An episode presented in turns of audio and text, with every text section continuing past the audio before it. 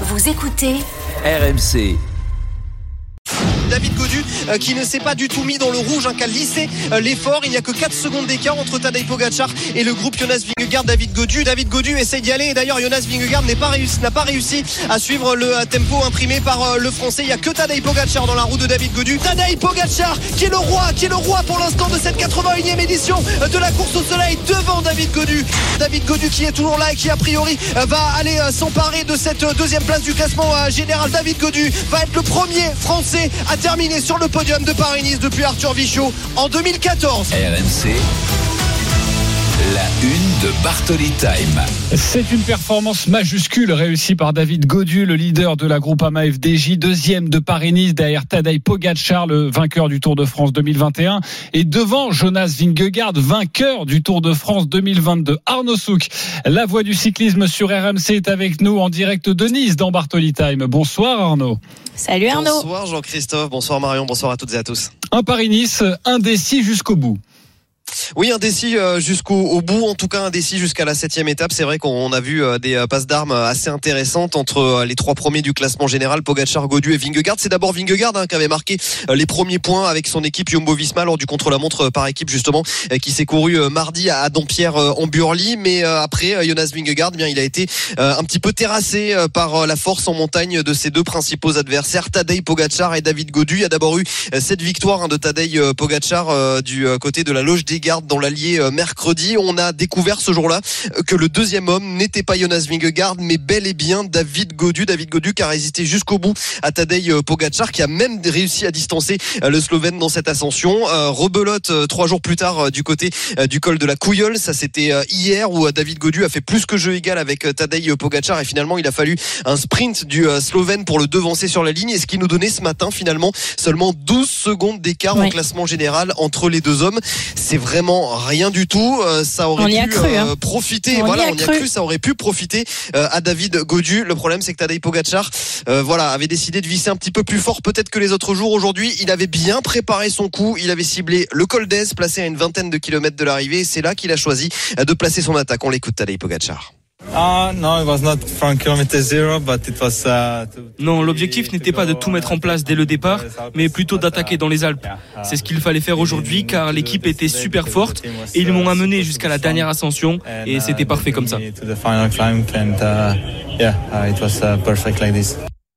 Voilà, et Tadej Pogacar, quand il a décidé de prendre euh, les choses en main, ça, oui, ça devient compliqué. beaucoup parce que finalement David Godu euh, écope de 53 secondes au classement euh, général. Alors c'est très bien, David Godu termine euh, deuxième, mais il y a encore quand même un petit cran avec Tadej Pogacar. La très bonne nouvelle pour David Godu, au-delà de cette deuxième place, c'est qu'il devance au classement général de 46 secondes le vainqueur du dernier Tour de France, Jonas Vingegaard. Donc ça, ça c'est vraiment très très. C'est exceptionnel. Exactement. Et on a forcément beaucoup de questions à lui poser. David ah, Godu oui.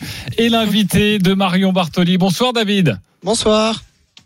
Bonsoir David. Alors euh, tout d'abord, bien évidemment, un immense bravo, un Paris-Nice absolument exceptionnel que tu as disputé. Tu nous as fait vibrer jusqu'au bout. Moi ce matin, je me suis dit, il n'y a que 12 secondes par rapport à Pocacar.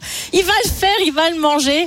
Et, et tu as vraiment pas été loin. Alors ton impression ce soir, c'est quoi? C'est un homme vraiment heureux d'avoir fait euh, ce Paris-Nice absolument exceptionnel ou peut-être d'un certain côté te dire qu'il était tellement proche Pocacar que tu aurais pu éventuellement aller le chercher non, non, c'est vraiment un sentiment, de, satisfaction. Euh, je suis, je suis très très heureux. Et puis voilà, après, euh, quand on voit, euh, quand on voit le résultat, le résultat final, voilà, il y avait en tout cas aujourd'hui, il n'y avait pas grand chose d'autre à faire. Je pense, euh, il était, euh, il était juste plus fort. Il nous a sorti à la pédale et voilà sur sur la ligne à l'arrivée, il y a il y a 45 secondes de plus que ou 50 secondes de plus que ce matin. Donc, euh, je pense qu'aujourd'hui, il y avait il y avait pas grand chose à faire face à face à Pogacar. Il était plus fort que nous et déjà faire finir deuxième du général, c'est c'est quelque chose qu'on fait pas tous les ans et sur une sur une course sur une course World Tour par étape. Donc donc faut savoir faut savoir aussi profiter.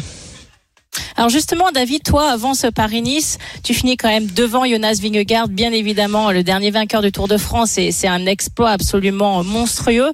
Est-ce qu'avant ce Paris-Nice, tu t'étais fixé cet objectif de dire, euh, allez, je vais m'intercaler comme ça entre les deux monstres, ou c'est quand même une petite surprise pour toi? Euh, finir sur le podium, c'était c'était un objectif. Après, euh, finir euh, finir deuxième devant Vin- Vingegaard, forcément c'est c'est une petite surprise. Après, euh, comme j'ai dit euh, comme j'ai dit euh, déjà euh, dans dans les années passées et, même en début de saison, voilà tout tout tout le monde est humain et faut faut rien s'interdire parce que euh, voilà il y aura forcément des des journées où il faudra saisir des opportunités et et quand les quand les quand tout est aligné, forcément ça ça fonctionne. Et cette semaine, euh, je pense qu'on avait on avait les étoiles alignées et ça a bien fonctionné. David Godu, euh, le leader de la Groupama FDJ, est avec nous dans Bartoli Time ce soir pour débriefer de cette euh, très belle deuxième place sur Paris-Nice. David, euh, Marion le disait, 12 secondes ce matin de, de, de Pogacar, 53 à l'arrivée. Euh, Pogacar, il est battable. Il est vraiment battable parce que forcément c'est la question que tout le monde se pose. Euh, J'imagine qu'avant ce Paris-Nice, il était un peu moins battable. Aujourd'hui et ce soir, c'est peut-être un peu moins le cas.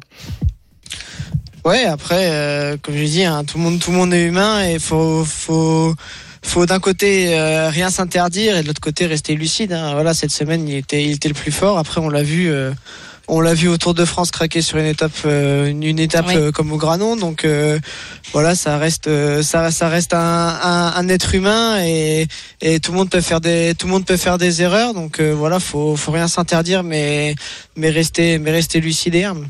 Alors David, on, on te connaît très bien, il faut le savoir, parce qu'avec Marion, on a l'honneur d'être dans Eh les oui. grandes gueules du sport avec euh, le patron euh, de Eh la oui, groupe. FDJ, euh, Marc Madio. Et il était ce matin dans le, dans le studio, on a parlé de, de toi, de cette très belle performance.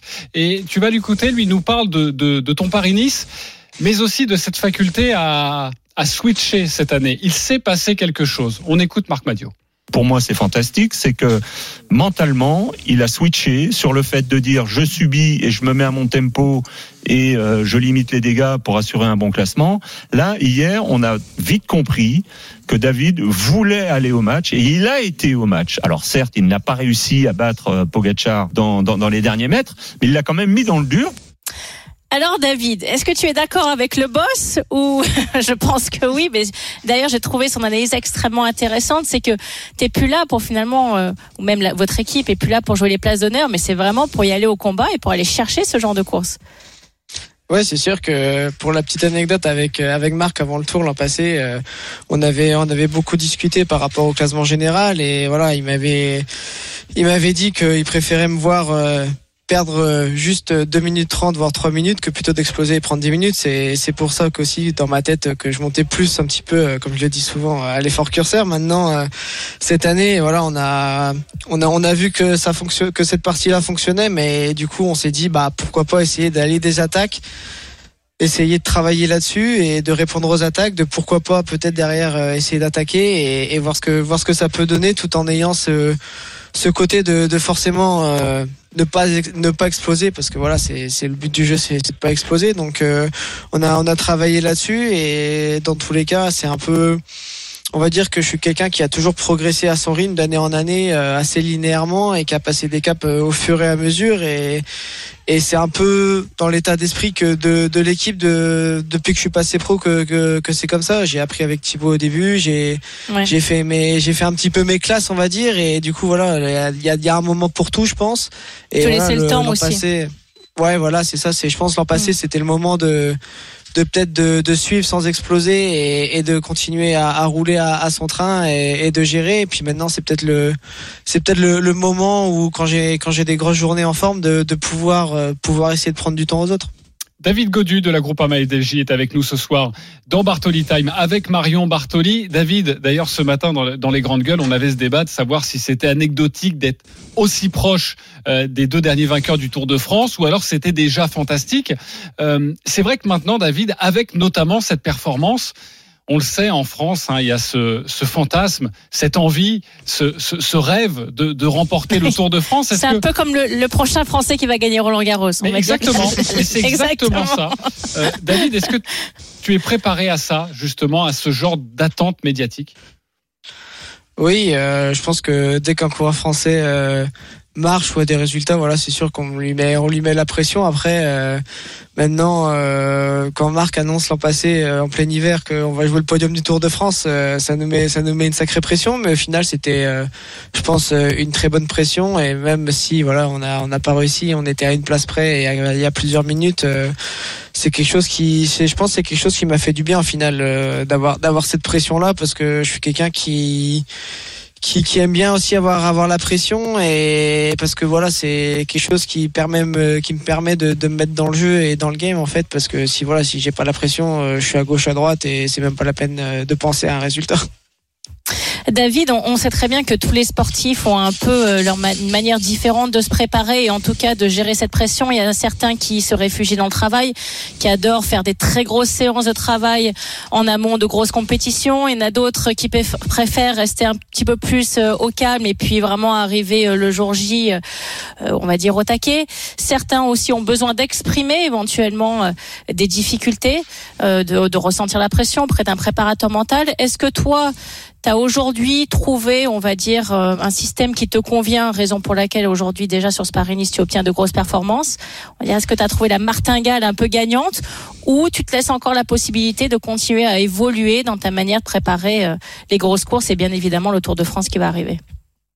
Non, je pense que c'est surtout aussi euh, le comment dire le c'est la façon dont j'ai été entre guillemets entouré, dont je me suis entouré dans l'équipe. Je pense qui qui fait ça entre mon entraîneur, voilà, et il y a d'autres choses, euh, d'au- d'autres choses à côté avec des personnes que je vois à côté pour euh, pour euh, pour justement euh, parler un petit peu de tout ça. Et du coup, euh, je fais énormément confiance à, à mon entraîneur et j'ai trouvé mon, mon juste milieu je pense euh, surtout sur euh, sur le travail et, et, et comment et comment m'entraîner entre les, les phases de les phases euh, difficiles d'entraînement et les phases de récupération avant les objectifs Une dernière question, David Godu avec nous dans Bartoli Time. On a l'impression que tout glisse sur toi. C'est-à-dire qu'il y a cette pression, il y a ce Tour de France, on l'espère un jour à aller chercher. Il y a eu euh, cette embrouille il y a quelques semaines avec ton coéquipier Arnaud Desmar. Mais tout ça, au final, ça passe. Et c'est facile. On a l'impression que c'est facile de l'extérieur. C'est un l'est- rock mental, mais Non, il vient de le dire. Est-ce que ça l'aide de l'intérieur?